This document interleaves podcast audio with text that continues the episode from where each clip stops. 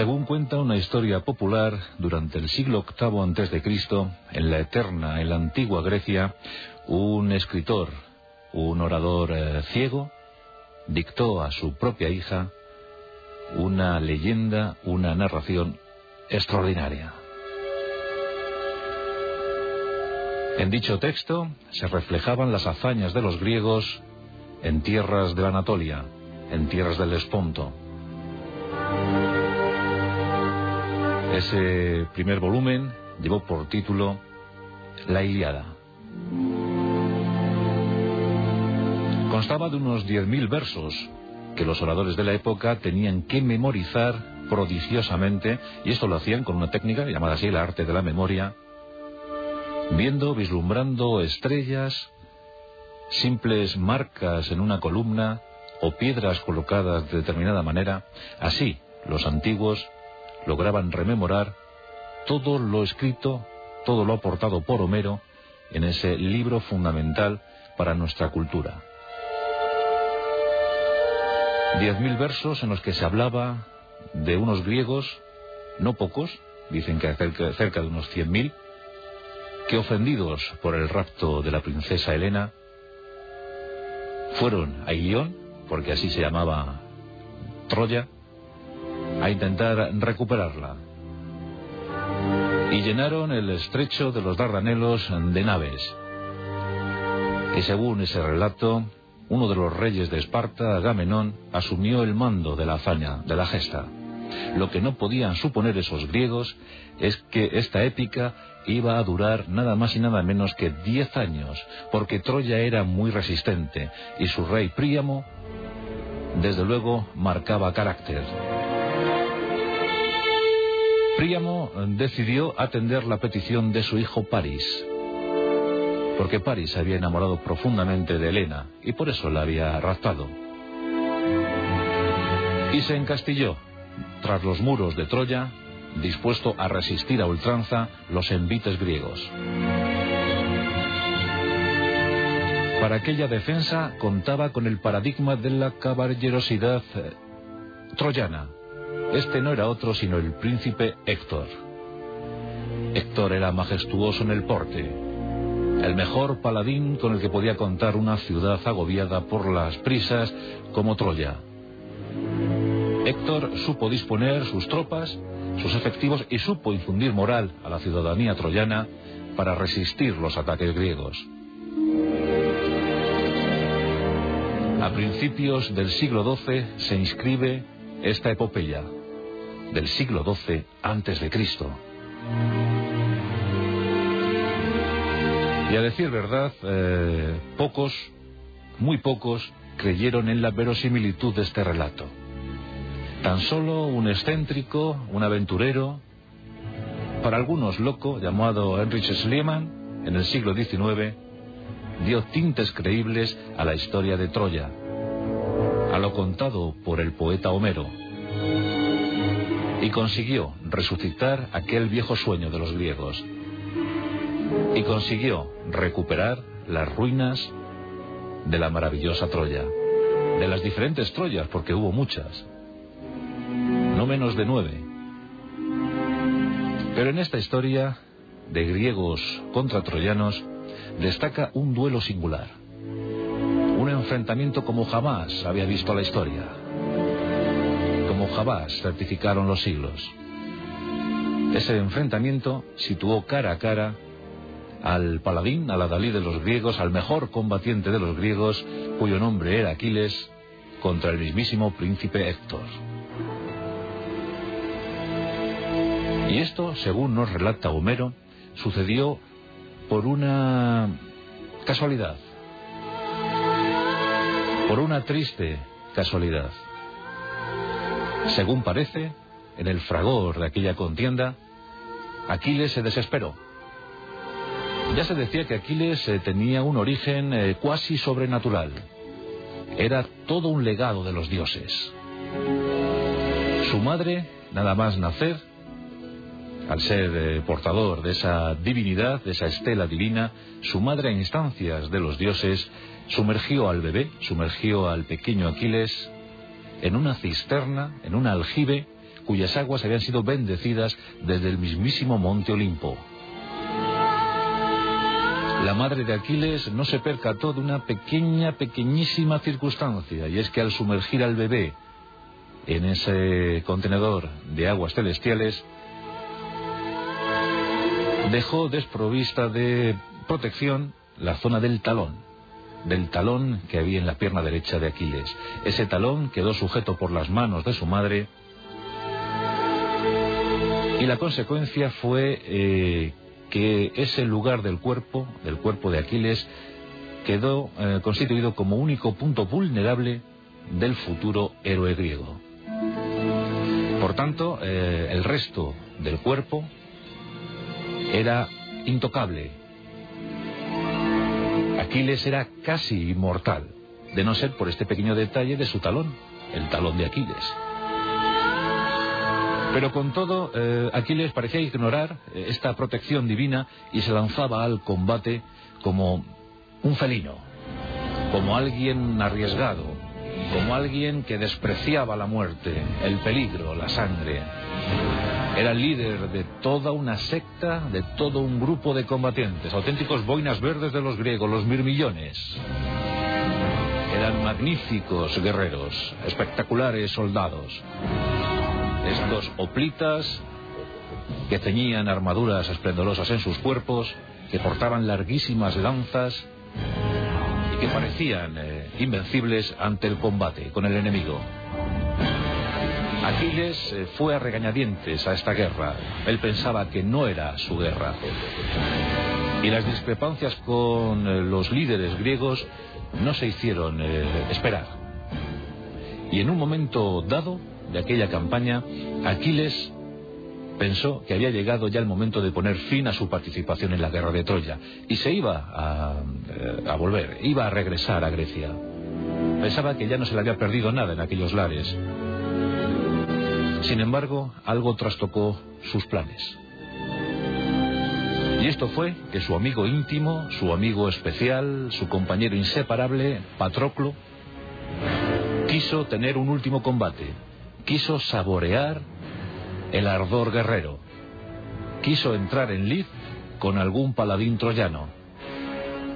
Y para mayor confusión, se colocó la armadura de su querido Aquiles. Y con dicha armadura se presentó ante las murallas de Troya. Y solicitó un duelo singular con el príncipe Héctor. Este, creyendo que era el mismísimo Aquiles, el mejor guerrero, el mejor combatiente, el gran soldado griego, el que le pedía combate, no pudo rehuirlo. Y salió de la ciudad dispuesto a luchar. Patroclo ante él, bellísimo, hermoso, con su armadura reluciente, eso sí, tomada en préstamo, Aquiles, sin el conocimiento de este. Pero Patroclo también sabía luchar y de hecho cruzó su espada con Héctor y durante unos minutos la incertidumbre sembró el campo de batalla. ¿Quién vencería? Héctor, desde luego, había aprendido muy bien su condición de combatiente. Era un gran, un maravilloso caballero. Y durante esos minutos nadie supo de qué lado se decantaría la victoria. Patroclo luchó bien, pero era más inexperto que Héctor. Este, de un certero tajo, seccionó la yugular de Patroclo y Patroclo cayó moribundo al suelo. En Troya, los vítores aclamaron el regreso de Héctor. Sin duda era la mejor victoria que se podía esperar. La desmoralización eh, sembraría el campo griego. Seguro que esto pondría fin a la guerra. Habían perdido al mejor de sus combatientes, al mejor de sus hombres. No obstante, pronto la noticia circuló entre los griegos. Aquiles, a punto de embarcar rumbo a Grecia, se enteró de que alguien había tomado su armadura y se había presentado ante los troyanos. La desesperación anidó en su alma cuando le comunicaron que el que había tomado esa armadura y que yacía ahora muerto ante las murallas de Troya no era otro sino Patroclo, su querido, su amado Patroclo. Con rabia, Aquiles rindió honores a su amigo, a su compañero. Y en ese momento entendió que ya tenía una nueva motivación para no irse a Grecia, que ahora sí esa guerra le pertenecía, que ahora sí lucharía hasta las últimas consecuencias. Enfurecido como una bestia, como un animal, ciñó esa armadura, se colocó su armadura, dejó atrás el recuerdo de Patroclo y con más decisión que nunca se presentó ante las murallas de Troya. Juró venganza y a fe que la obtuvo. Aquiles, el verdadero Aquiles, volvió a situarse ante las puertas de la ciudad sitiada y exigió un duelo a muerte con Héctor. Héctor, estupefacto por lo que había acontecido, él desconocía que había dado muerte a Patroclo y que bueno, que Aquiles eh, seguía vivo, pues no tuvo más remedio que aceptar ese duelo. Y volvió a salir, volvió a salir de la ciudad angustiada. ¿Qué pasaría? Príamo y París veían la escena, contemplaban la escena desde las murallas. Había llegado el punto culminante para la guerra de Troya. Aquiles, orgulloso, se pavoneaba con su carro de guerra ante las murallas troyanas. Y Héctor, a lomos de su mejor caballo, salió con su armadura, sus armas de combate, dispuesto a zanjar de una vez por todas aquella situación tan incómoda. Era momento para el todo y la nada. Los dos paladines se midieron, ajustaron las miradas y se lanzaron a la lucha. No hablaron, no musitaron un solo lamento. Las descargas se producían. Las espadas chocaban una y otra vez. Las defensas corporales saltaban como víctimas de un latigazo mortal. Pero Aquiles era inmortal e hizo valer esta condición. Héctor le dio varios tajos, pero rápidamente sanaban. En cambio, Aquiles cada vez eh, que ocasionaba una herida a Héctor era más y más profunda. Finalmente, Héctor, agotado, no pudo más y sucumbió ante los golpes, mortíferos de su enemigo. Héctor había muerto en combate. El duelo singular había acabado en victoria para Aquiles. Este por fin había vengado la muerte, el fallecimiento de su querido amigo. Pero Aquiles era salvaje. Aquiles era obstinado. Aquiles era iracundo y no quiso acabar solo allí. Y con ese motivo cogió el cadáver de su enemigo íntimo, lo sujetó a su carro de guerra y orgulloso, con mirada altiva, comenzó a circundar las murallas troyanas, arrastrando el cuerpo yermo del príncipe Héctor. Fue todo un insulto, todo un agravio para los troyanos, los cuales, estremecidos, se preguntaban entre sí cuál sería el siguiente capítulo. ¿Acaso era el fin de Troya? ¿Acaso había llegado el momento del estertor? ¿El momento de la agonía más absoluta? Aquí Homero nos cuenta que hubo un momento para, para el desasosiego, que los troyanos se veían perdidos. París ¿Acaso eh, víctima también de ese sentimiento de culpa? No en vano él había ocasionado todos los estragos por su, eh, su eh, amor encendido hacia Elena. Pues París cogió su arco, era un excelente arquero. Agarró una flecha y la lanzó contra Aquiles. No tenía mucha intención, solo pues demostrar su rabia, demostrar su pena, su pesar por la muerte de su hermano Héctor pero quisieron los dioses que la osadía de Aquiles, la imprudencia de Aquiles, se pagara ese día muy caro.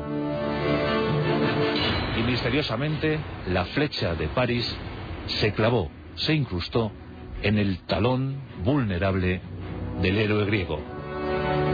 Por tanto, en, una sola jornada, después de tantos años de guerra, en una sola jornada, los dos mejores combatientes, los dos grandes guerreros de aquella épica, de aquella epopeya, sucumbieron. Héctor y Aquiles. El talón eh, nunca sabremos por qué estaba desprovisto de, protección, pero lo cierto es que la flecha impactó contra ese talón y allí quedaron los dos tendidos. Héctor fue recuperado por los de Troya y por supuesto sometido a la máxima distinción y recuerdo.